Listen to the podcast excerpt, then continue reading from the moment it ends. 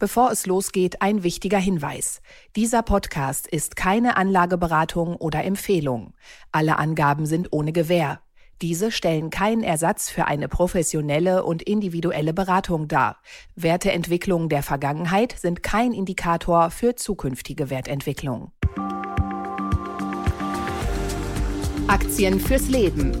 Der Vermögenspodcast von Kapital mit Petra Ahrens und Timo Pache. Hallo und herzlich willkommen zu einer neuen Folge von Aktien fürs Leben, dem Vermögenspodcast von Kapital. Und heute sind wieder für Sie hier Petra Ahrens und Timo Pache. Und wir bleiben heute in Europa mit einem Klassiker, einem großen Aufsteiger und einem spannenden Newcomer. Wir blicken als erstes nach Göttingen zum Medizingeräte- und Pharmazulieferer Sartorius, der neue Zahlen vorgelegt hat und dafür gerade ziemlich verprügelt wird. Und wir bleiben in Deutschland und im DAX die Allianz ist das deutsche Versicherungsunternehmen und aktuell der zweitgrößte Versicherer der Welt nach Bilanzsumme. Das Experiment zum Allfinanzkonzern mit der Übernahme der Dresdner Bank im Jahr 2000, 2001 hat die Allianz schwer ins Straucheln gebracht und wir schauen uns an, wo der Konzern heute steht. Und wir schauen nochmal nach Dänemark und auf einen Pharmawert, aber keine Bange, nicht schon wieder Novo Nordisk, die haben wir jetzt in den letzten Wochen oft genug gemacht, sondern eine spannende Entdeckung, ein kleineres Pharmaunternehmen aus Dänemark, das sich aber auch lohnt, mal anzuschauen. Genau, Timo. Und am Anfang haben wir immer so ein bisschen allgemeine Themen und du hast gesagt, Mensch, lass uns noch mal über Tesla unterhalten ein Unternehmen, was wir hier schon öfter hatten und ähm, wo ich ja immer so ein bisschen äh, gespalten zu bin, weil Tesla an, an sich natürlich ein tolles Unternehmen ist, mir aber die Abhängigkeit von the one and only Elon Musk ähm, einfach zu groß ist. Und ja, ich weiß nicht, wie es dir geht. Bei ihm haben, sind die, die Pfunde gepurzelt, nachdem er die Abnehmspritze Vigovi ähm, zu sich genommen hat. Und irgendwie geht's auch bei Tesla momentan runter und auch seine sein Ton ist spürbar negativer geworden. Und äh, du oder wir wollten uns heute zu Anfang nochmal über das Unternehmen unterhalten und was da gerade los ist. Ja, er hat ja vergangene Woche ähm, aktuelle Zahlen vorgelegt und die kamen nicht so gut an, kann man sagen. Der Umsatz ist zwar gestiegen um etwa neun Prozent, äh, war ein bisschen weniger, als die Analysten erwartet hatten. Und ich habe ja schon bei dir gelernt, man soll nicht immer darauf geben, was die Analysten so erwarten. Das stimmt. Aber was ja tatsächlich interessant ist, ist, dass der Gewinn so stark gesunken ist. Also der Umsatz ist leicht gestiegen, aber der Gewinn, der ist massiv eingebrochen auf noch 1,85 Milliarden US-Dollar im vergangenen Quartal im Vergleich zum Vorjahr. Ja, das ist schon irgendwie eine ganz schöne Breitseite, die Tesla da abbekommen hat. Ne? Auf jeden Fall. Und damit war ja auch schon nicht zu rechnen. Aber das sind natürlich Stimmt. die Auswirkungen durch diese diversen Preissenkungen, die ja. Tesla vorgenommen hat, um mit der asiatisch-chinesischen Konkurrenz mithalten zu können ist die Umsatzrendite nur noch, liegt die nur noch bei müden 7,6 Prozent nach 17,2 noch vor einem Jahr. Und rein operativ betrachtet ist das hier auch unglaublich eingebrochen, das Gesamte. Und das war natürlich, ähm, das war abzusehen. Aber nochmal, absolute Zahlen ließ der operative Gewinn 52 Prozent nach. Das ist, finde ich, höchst dramatisch. Und äh, ich weiß nicht, wie du es siehst. Ich sehe hier auch allmählich oder in, in absehbarer Zeit überhaupt keine Trendwende weil Elon Musk hat selbst schon gesagt, dass er auch befürchtet, dass durch die hohen Zinsen natürlich die Kaufzurückhaltung weiterhin im Markt bleibt. Und äh, er, die Kunden, aber auch die Mitarbeiter klingen alles andere als positiv. Und ähm, das macht natürlich die Tesla-Aktie weiterhin spannend, aber in erster Linie zu einem sehr volatilen Papier. Ja, du sagst es, also in Europa und in den USA bleiben die Zinsen hoch. Das schmälert wahrscheinlich die Verkaufsaussichten von Tesla und von allen Autokonzernen. Man sieht das ja auch in den Zulassungen. Auf dem wichtigen chinesischen Markt bläst Tesla aber auch der Wind ziemlich ins Gesicht. Da haben sie ja massiv investiert in das Werk in Shanghai. Elon Musk hat immer versucht, einen guten Draht zur chinesischen Regierung zu halten. Und ich habe mir extra jetzt noch mal ähm, die Zahlen rausgesucht, die jüngsten Verkaufszahlen von Tesla in China. Und ja, also das ist, ähm, das ist schon interessant. Also im September hat Tesla in China 74.000 Autos verkauft, einschließlich der Exporte. Das ist ein Rückgang von 12 Prozent im Vergleich zum August und es ist ein Rückgang von 11 Prozent gegenüber September 2022.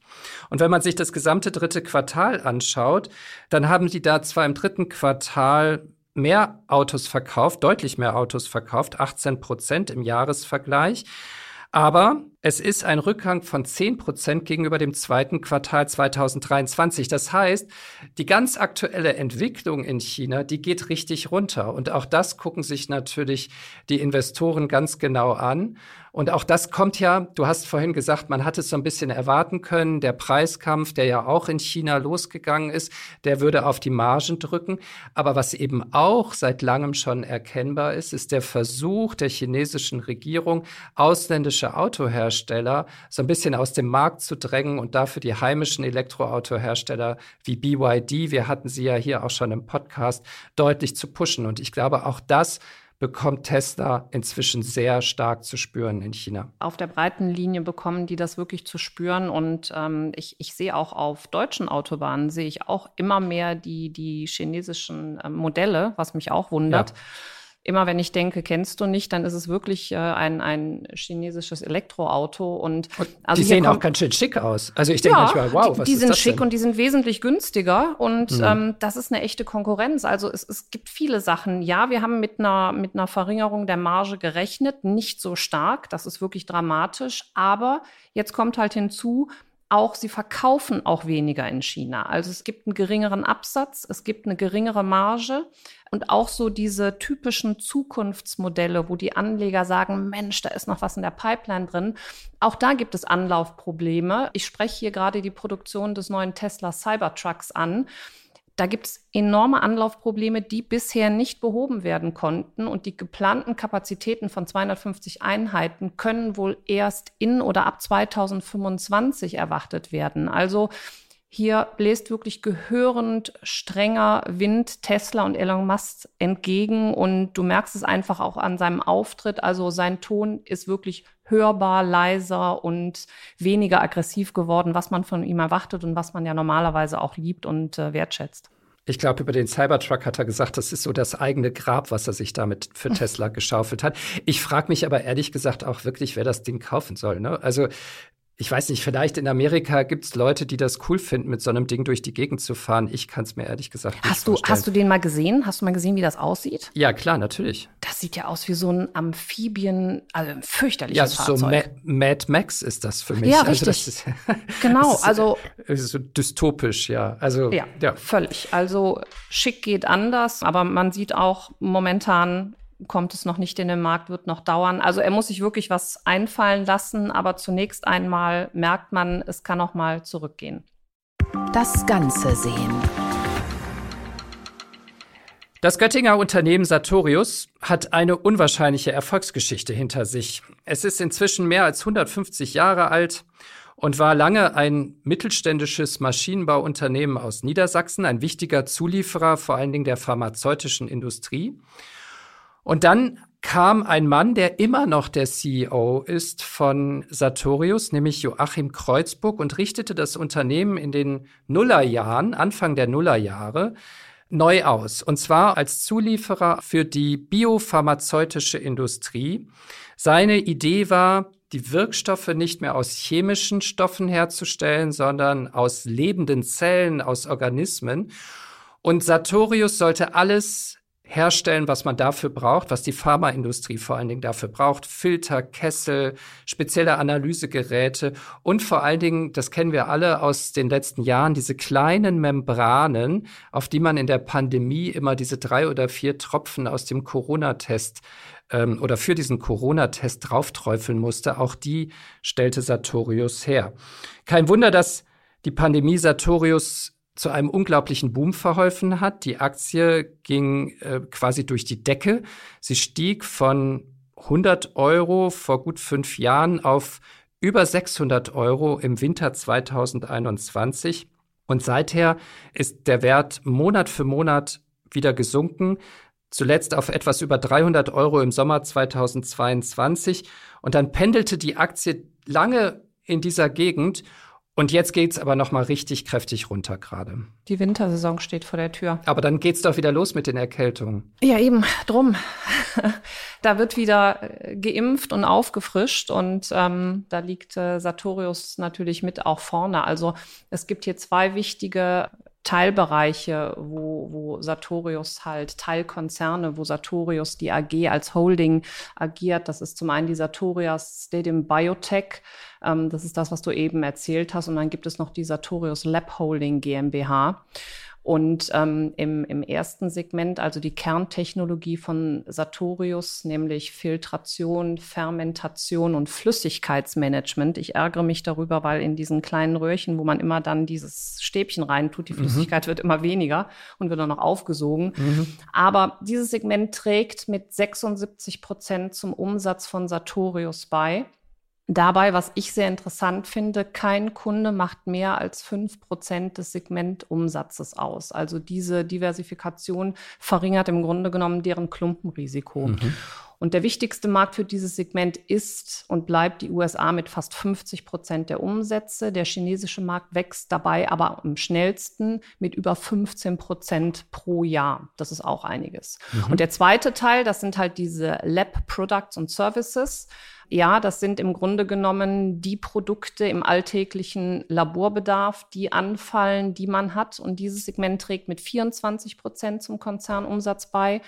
Und weltweit hat Sartorius einen Marktanteil von über 10 Prozent an diesen Laborprodukten. Also die sind unglaublich breit aufgestellt. Und wie du eben schon richtig gesagt hast, im Jahr 2000 standen wir bei knapp einem Euro bei den Vorzügen und haben dann eine unglaubliche Entwicklung bis hin zur 600 Euro Grenze gemacht. Dann ging es natürlich bergab, aber die Entwicklung in der Spitze ähm, war natürlich Corona getrieben. Und was wir jetzt sehen, diese starke Korrektur, ist für mich back to the roots im Grunde genommen zurück zur Normalität. Und da, wo wir aktuell stehen, bei knapp über 240 Euro, sage ich mal, ist eine faire Bewertung, obwohl das KGV natürlich immer noch enorm hoch ist. Aber Qualität hat halt auch ihren Preis und, und daher muss man einfach gucken, ob wir hier einen Boden gebildet haben nach der Korrektur von nach dem Corona-Hoch entsprechend. Also daher kommt es drauf an, wo befinden wir uns und wie sieht der strategische Ausblick von Sartorius aus? Und ich finde halt, ähm, wir haben eben gesagt, wir gehen jetzt in den Herbst und Winter rein und mich hat es auch schon irgendwie erwischt. Ich prüfe schon äh, täglich, ob es Corona ist. Ich glaube aber, es ist eine ganz normale Erkältung. Sartorius profitiert aktuell stark von Verträgen mit den Impfstoffherstellern und dank Auffrischungsimpfungen scheint es ja auch langfristig einen sehr stabilen Cashflow gesichert zu geben. Die Wirtschaft, die erwirtschafteten Gewinne können reinvestiert werden, um vom starken Marktwachstum der Pharmaindustrie zu profitieren. Und das ist natürlich auch ein ganz wichtiger Aspekt. Der Markt der Pharmazeutika ist aktuell rund 270 Milliarden US-Dollar groß. Also das spricht, entspricht circa 20 Prozent der gesamten Pharmaumsätze. Genau, also du, du ratterst schon die ganzen Zahlen runter. Das finde ich alles total faszinierend. Ich finde ja, also erstmal, der Umsatz ist natürlich extrem gestiegen. Du hast recht, durch die Pandemie, das ist so. Ähm, was ich aber interessant finde, ist, dass dieses Unternehmen ja alles für sich behält. Also die schütten ja fast nichts aus. Die haben, äh, glaube ich, letztes Jahr knapp 1,2 Milliarden Gewinn vor Steuern gemacht. Nach Steuern blieben da noch knapp eine Milliarde übrig. Und davon haben die gerade mal 85 Millionen mhm. Euro an ihre Aktionäre ausgeschüttet. Also wer da einsteigen will, sollte nicht darauf hoffen, dass man damit irgendwie ein gutes Zusatzeinkommen generiert. Diese Aktie ist beileibe kein Dividendentitel, sondern man muss im Grunde genommen eigentlich darauf hoffen, dass die Aktie wieder an ihre alte Entwicklung anknüpfen kann demnächst. Also, dass es mal wieder aufwärts geht und nicht die ganze Zeit nur bergab. Und das tun sie auch selbst. Sartorius selber rechnet mit über 10 Prozent jährlichem Wachstum bis 2025. Und natürlich, wenn wir uns mal umgucken, Wachstumstreiber sind die alternde Weltbevölkerung und natürlich auch besseres Verständnis über die Möglichkeiten der Krankheitsbekämpfung äh, mit diesen Biopharmazeutika. Also daher, ich bin komplett deiner Meinung, ähm, es gab die starke Korrektur. Es ist kein klassischer Dividendentitel auf keinen Fall, aber auf dem Niveau, wo wir uns befinden, gibt es wirklich Wachstumsperspektiven Und äh, Sartorius ist in einer sehr guten Lage, von diesem Wachstum weiter zu profitieren und wieder erneut zu Höhen entsprechend zu sich zu entwickeln. Das ist ganz interessant, was du gerade sagst, mit dem, dass sie wieder anknüpfen können. Wir haben vor zwei Wochen für Kapital ein Interview gemacht mit dem Ökonom Holger Schmieding, seines Zeichens äh, Chefvolkswirt der Privatbank Bärenberg. Ganz äh, exzellenter Ökonom und Analyst der deutschen äh, Volkswirtschaft. Und der hat auch noch mal darauf verwiesen, dass das, was wir gerade sehen, ähm, an aktuellen Konjunkturzahlen aus Deutschland ist ganz stark getrieben von so einer Art Lagerrezession. Mhm. Also gerade in der Industrie und hier bewegen wir uns ja in der, in der Industrie und zumal in der chemischen und pharmazeutischen Industrie, haben viele Unternehmen, die Kunden sind auch von Sartorius wahrscheinlich, hohe Lagerbestände angelegt, weil sie Angst hatten, dass sie nicht mehr alle Kundenwünsche befriedigen können. Und jetzt sitzen die auf diesen hohen Lagerbeständen. Häufig leiden sie sogar noch unter der Nachfrageschwäche ihrerseits in China oder sonst wo auf den Weltmärkten. Auch da läuft es ja gerade nicht sehr gut. Und so setzt sich das sofort vom Weltmarkt bis hin zu Sartorius in Göttingen, wo dann weniger nachgefragt wird von all diesen Vorprodukten, die man eben braucht zur Herstellung von Impfstoffen, von Corona-Tests etc. pp. Die haben einfach sehr viel auf Lager. Ich glaube, das sagt der Joachim Kreuzburg, der CEO von Sartorius, gerade auch selber. Sie gehen davon aus, dass zumindest Anfang, Mitte nächsten Jahres der Markt sich normalisiert, mhm. die Lagerbestände wieder abgebaut sind und dann die Nachfrage wieder anzieht. Das ist zumindest ziemlich deckungsgleich mit dem, was Holger Schmieding bei uns im Interview in Kapital gesagt hat, für die gesamte chemische Industrie in Deutschland. Wahre Größe. Unsere nächste Aktie ist so ziemlich das exakte Gegenstück von Sartorius, nämlich ein absolutes Dickschiff aus dem deutschen Geldadel, kann man sagen. 90 Milliarden Euro Börsenwert, einer der größten Versicherungs- und Finanzkonzerne der Welt, die Allianz aus München. Was die machen, muss man, glaube ich, niemandem sagen. Lebensversicherung, Sachversicherung, Hausrat, Kranken etc. pp. Und dann haben sie auch noch einen großen Asset Manager, nämlich PIMCO. Der gehört auch noch dazu.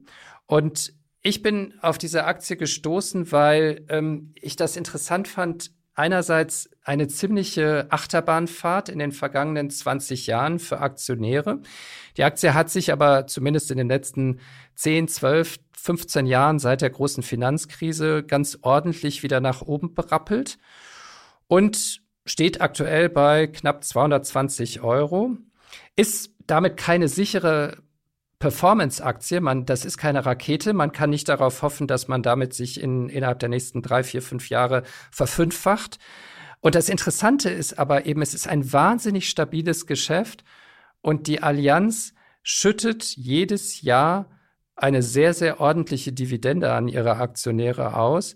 Und das fand ich dann in der Kombination schon so attraktiv, dass ich gesagt habe, ey Petra, lass uns doch mal über die Allianz reden, bitte. Ja, die Historie von tiefen Rückschlägen und Fehltritten ist ja noch viel, viel länger. Also ähm, es war 1890 äh, ist die, ist die Allianz ja als damals schon als Transport- und Unfallversicherung ähm, rasant ähm, zu einem Versicherungsriesen aufgestanden. Und dann gab es im Grunde genommen den ersten Super-GAU einer jeden Versicherung. Mit dem Zweiten Weltkrieg ist im Grunde genommen der gesamte Immobilienbestand zerbombt worden. Und der Super-GAU ist, dass Kunden nicht mehr ausbezahlt werden konnten. Und ähm, ja, da ging es komplett runter. Dann kam das Wirtschaftswunder. Die Allianz fand wieder zu neuer Stärke zurück und äh, wurde 73 schließlich zur größten europäischen Versicherung. Und dann gab es ähm, im Grunde genommen äh, den nächsten Fehltritt und zwar auf dem Weg im Rahmen der Transformation, kann man es fast nennen, zu einem Allfinanzkonzern. Nämlich, was hatte man vor? Man wollte Versicherung und Bank zusammenbringen wurde die Dresdner Bank übernommen und was sich ja natürlich als absolute Katastrophe entwickelte. Und 2009 wurde die Dresdner Bank dann mit einem Verlust von 25 Milliarden Euro an die Commerzbank abgestoßen. Innerhalb von zwei Jahren dann verringerte sich das Eigenkapital der Allianz um 20 Milliarden Euro. Und daher ging es bergauf und dann ging es enorm bergab und ähm, führt uns aber heute dazu, dass wir hier immer noch einen wunderbaren ähm, Dividendentitel haben Du weißt, ich bin jetzt nicht so diejenige, die primär auf die Dividende guckt.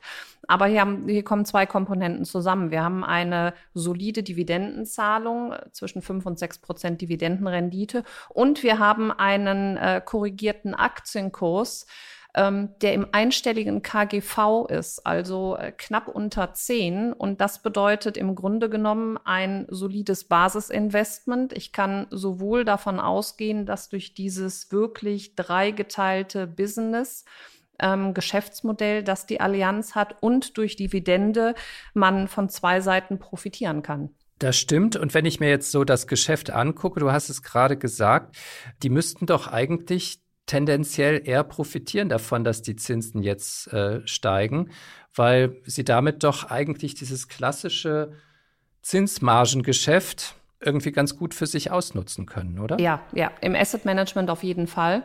Da verwalten sie 2,4 Billionen Euro für Privatpersonen, institutionelle Investoren und auch für die eigenen Tochtergesellschaften. Damit zählt die Allianz übrigens zum größten Vermögensverwalter der Welt. Und ähm, das Portfolio besteht zum Großteil aus Anleihen, einzelnen Aktien, auch ein bisschen Immobilien natürlich. Aber hier ist natürlich, die, die steigenden Zinsen machen da sehr viel aus. Und das übrige Geschäft ist ja auch nicht zu verachten. Also äh, Sie haben, Sie haben eine Schaden- und Unfallversicherung. Das ist ein ganz klar kalkulierbares Geschäft. Zumindest wenn eine Versicherung groß genug ist. Und das ist die Allianz.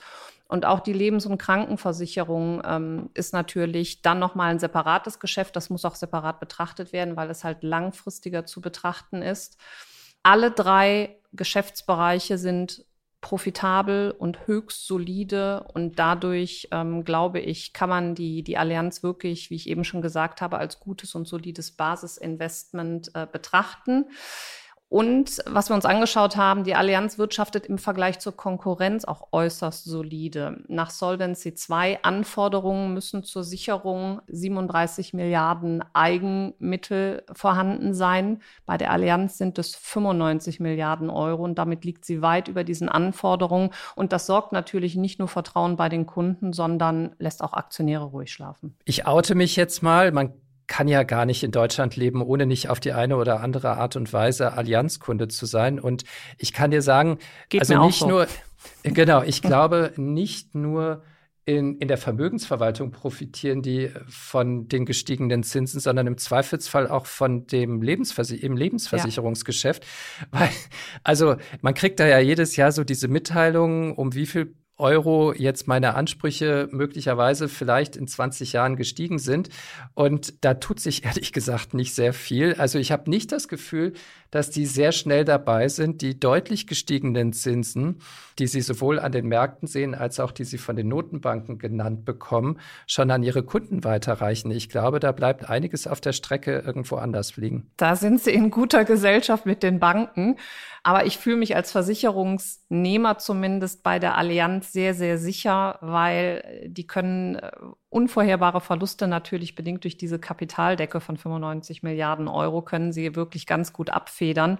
Und das ist wichtig in unserer Versicherungs- und Bankenlandschaft in Deutschland aktuell. Und ähm, ja, ein lachendes und ein weinendes Auge. Auf der einen Seite kommt die Verzinsung nicht bei uns an, wie bei vielen Banken auch. Auf der anderen Seite habe ich aber hier einen Versicherer, auf dem ich verlassen kann. Es ist im Grunde genommen wieder die alte Lehre, die es schon so ein paar Mal begegnet ist, dass wenn man Kunde ist von einem Unternehmen, man sich in der Regel auch auch die Aktie äh, leisten sollte.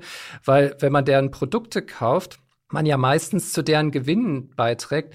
Und wenn ich so überlege, wie viel Geld ich in meinem Leben an die Allianz abdrücke und abgedrückt haben werde, dann sollte ich mir ganz dringend diese Aktie, die ich bisher nicht habe, zulegen, weil ich glaube, über die Produkte werde ich es nicht wieder reinbekommen, was ich da. Da sind wir wieder bei unseren Substanzwerten. Und da unterscheidet sich die Allianz nicht von der L'Oreal oder von LVMH oder wie sie alle heißen. Hab die Aktie im Depot und konsumiere, dann profitierst du auf beiden Seiten. Klein, aber oho. Ja, Timo, das Unternehmen hatte ich vorgeschlagen, weil es halt ähm, relativ unbekannt ist, aber dennoch mal einen Blick wert ist. Die Geschichte von Genmap begann im Jahr 1999. Genmap wurde von einem Team aus Wissenschaftlern und Unternehmen in Dänemark mit dem Ziel gegründet, sich auf die Entwicklung von Antikörpertherapien zur Behandlung von Krebsleiden zu konzentrieren. Und ähm, das Unternehmen investierte ganz intensiv in seine Forschungskapazitäten und entwickelte eine leistungsfähige Technologieplattform, um diese Antikörper zu entdecken, zu entwickeln und herzustellen. Und diese Plattform wurde für Genmap zu einem ganz wichtigen Wettbewerbsvorteil und ermöglichte es dem Unternehmen in der Vergangenheit, eine beeindruckende Produktpipeline aufzubauen. Ein Meilenstein in der Geschichte von Genmap war die Entwicklung von Darzalex, einem bahnbrechenden Medikament zur Behandlung von Blutkrebs.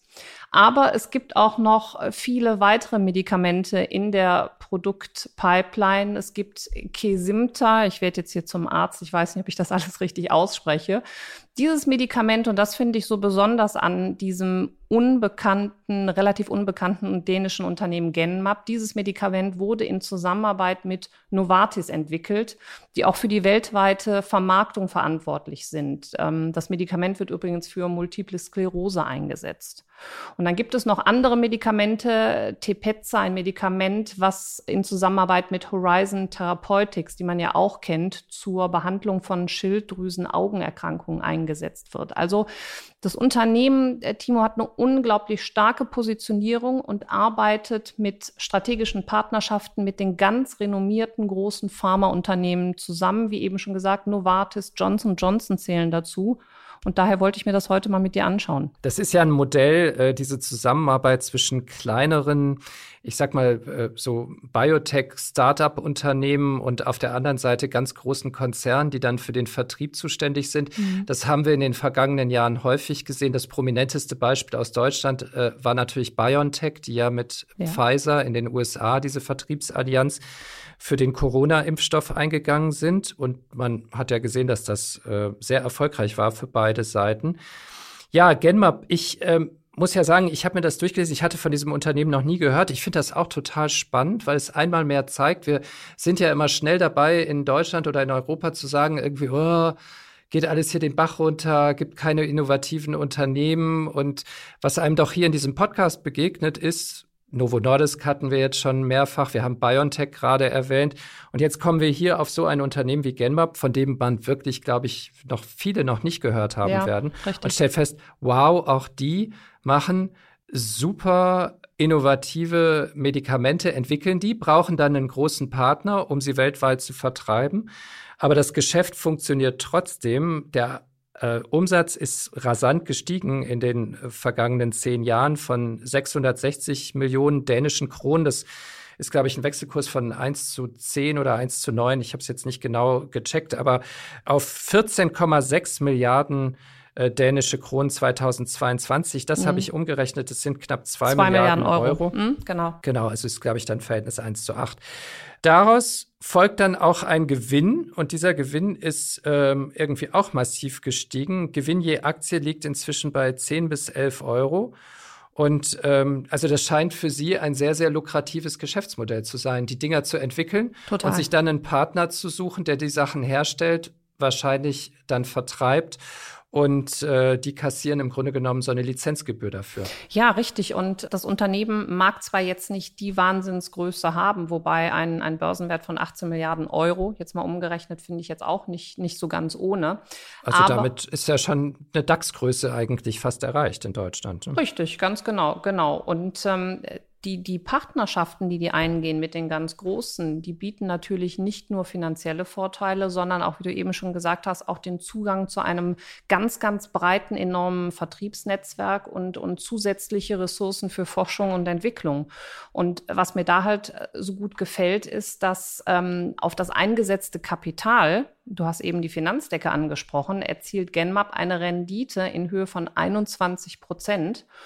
Und 47 Prozent des Umsatzes bleiben als Free Cashflow übrig. Also in den vergangenen zehn Jahren konnte der Gewinn pro Aktie um 49 Prozent pro Jahr gesteigert werden. Das kann man sich echt mal auf der, auf der Zunge zergehen lassen. Die Kursentwicklung ist dementsprechend. Seit 2010 konnte der Kurs von 32 Euro, ich rechne das jetzt mal in Euro um, weil man es besser nachvollziehen kann, auf zuletzt im Hoch auf 446 Euro zulegen. Das war natürlich im November 2022. Seither ist der Kurs zurückgekommen und letzte Woche dann auch nochmal vehement zurückgekommen. Der ist um 16 Prozent gefallen. Warum? Finde ich auch immer sehr interessant. Ich bin ja jetzt nicht wirklich so der Befürworter von Analysteneinschätzungen, aber es gibt zwei Analysten, die die Aktie abgestuft haben. Und dann ging es hier rapide bergab. Jetzt muss ich dazu sagen, das sind zwei Analysten von Banken gewesen. Und unter Vorbehalt, man erlebt es ja schon das ein oder andere Mal, dass Banken gerne abstufen und dann wenig später selbst günstiger nachkaufen. Und in diesem Zusammenhang habe ich mir mal die anderen Analystenmeinungen, also jetzt nicht wirklich die Banker angeguckt. Und siehe da, 21 Analysten, bei 21 Analysten liegt die 12-Monats-Einschätzung bei 2800 dänischen Kronen.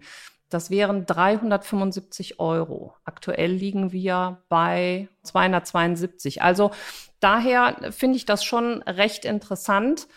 Fazit an dieser Stelle, sicherlich ein Wert, der der breiten Investorenöffentlichkeit nicht so wirklich bekannt ist. Dennoch ein Unternehmen, das halt mit den ganz großen wie Johnson Johnson, Novartis zusammenarbeitet eine große aktuelle Produktpipeline besitzt und sehr stabil ist. Und die aktuelle Kurskorrektur könnte daher, kann man sich ruhig mal anschauen, gegebenenfalls zum Einstieg genutzt werden. Und was ich interessant an diesen Medikamenten, das sind ja wirklich alles hochinnovative Medikamente, die genießen dann ja immer einen sehr langen Patentschutz. Ja. Und es ist was anderes als das, was wiederum Sartorius macht, weil Sartorius als Zulieferer sowieso, aber die machen ja dann jetzt nicht Commodities, aber die machen halt Vorprodukte, die andere dann brauchen, um daraus noch was anderes zu machen. Das ist offensichtlich auch ein gutes Geschäft. Aber das Geschäft, was Genmap hier macht, ist ja wirklich hochinnovative Medizin, nicht in so einem zyklischen Bereich von jetzt haben wir Grippesaison, jetzt haben wir dies, genau. jetzt haben genau. wir das, sondern das sind ja, ähm, also du hast Blutkrebs angesprochen, Multiple Sklerose.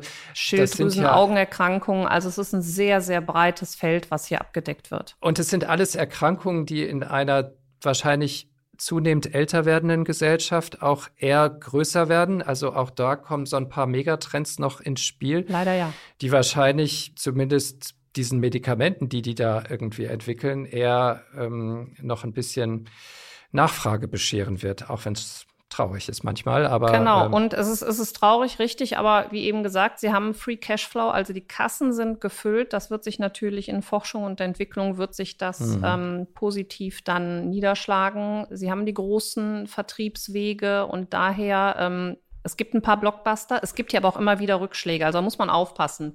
Gerade bei diesem Schilddrüsenmedikament äh, genau. gab es einen enormen Rückschlag, weil es Nebenwirkungen äh, gab. Ich glaube, irgendwie ähm, gab es Hörprobleme. Macht aber nur fünf Prozent der gesamten Pipeline aus, deswegen gab es hier im Kurs ähm, wenig Impact. Die anderen sind aber wirklich breit gestreut, international gestreut durch die großen Partnerschaften. Und sobald sich hier neue Sachen entwickeln, kann man davon ausgehen, dass es auch eine breite Verteilung im Markt gibt. Und daher glaube ich, dass es hier noch viel Positives von diesem Unternehmen zu hören gibt. Dann würde ich sagen, verabschieden wir uns. Das war Mal wieder eine Folge von Aktien fürs Leben, dem Vermögenspodcast von Kapital mit Timo Pache. Und Petra Ahrens. Und wenn ich dann wieder genesen bin, gibt's dann auch wieder weniger medizinische Aktien und wir fokussieren uns dann wieder auf andere Dinge. In diesem Sinne, bleiben Sie gesund. Bis zum nächsten Mal. Tschüss. Danke. Tschüss. Aktien fürs Leben. Der Vermögenspodcast von Kapital mit Petra Ahrens und Timo Pache.